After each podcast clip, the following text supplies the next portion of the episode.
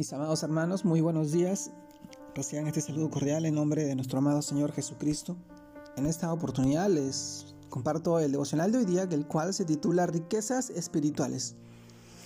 Y este título nos lleva a reflexionar en el pasaje del libro de Efesios, capítulo 2, versículo 7, que nos dice para mostrar en los tiempos venideros la incomparable riqueza de su gracia que por su bondad derramó sobre nosotros en Cristo Jesús.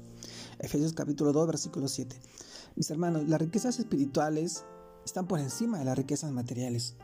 A pesar de que no la vemos, aparentemente trascienden el plano material y son las que ocasionan que haya bendición en todas las áreas de nuestra vida.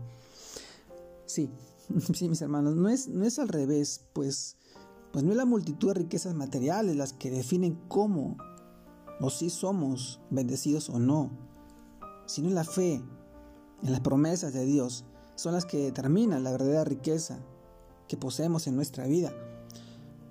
Recordemos que las riquezas materiales tal vez se obtienen por mérito propio, por trabajo, por ahorro o por otras circunstancias, pero las espirituales son gratuitas, obtenidas por medio de la fe en Cristo Jesús.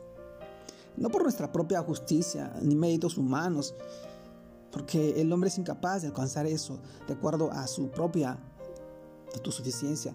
Mis hermanos, por esta razón son eternas, sin embargo, impactan nuestra vida. El plano material, por ejemplo, la paz de Dios hace que en todo nos vaya bien. Pues tenemos la suficiente tranquilidad para enfrentar todos los retos y dificultades, saliendo victoriosos por medio de la guía de su Santo Espíritu. Sí, la obra del, Espíritu Santo poderosamente a nuestro favor y, tal vez a veces nos preguntamos, ¿hemos visto un hombre rico materialmente, pero con ansiedad, sin paz y perturbado por el futuro, sabiendo qué es lo que pueda pasar? Realmente ese es un hombre pobre y necesitado. En cambio nosotros somos millonarios en riquezas espirituales gracias a los méritos de Cristo Jesús. Cada gota de sangre que derramó por nuestros pecados llenó, llenó el saldo espiritual que estaba vacío. Y ahora Estamos llamados a no vivir en la, miseria espiritual, pues muchos, teniendo tanto, usan poco o no saben todo lo que tienen.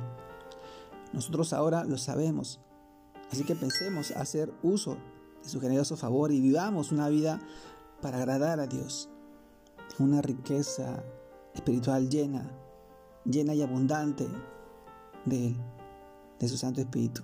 Bienaventurados los pobres de espíritu, porque de ellos es el reino de Dios. Hoy, en un mundo tan cambiante, tan convulsionado, tendremos que buscar esa riqueza espiritual que solamente es a través de nuestro amado Señor Jesucristo. Hoy te animo a que tú puedas seguir creciendo en el Señor, a que puedas seguir siendo rico en espíritu, y en verdad, en palabra, en acercarte cada día más a Él. Te mando un fuerte abrazo. Dios te guarde y te bendiga en esta semana que, ya empezó y que, y que está llena y promete mucho para tu vida y para la vida de tus seres queridos. Que Dios te bendiga, que Dios te guarde. Saludos a todos mis hermanos. Un abrazo grande a la distancia.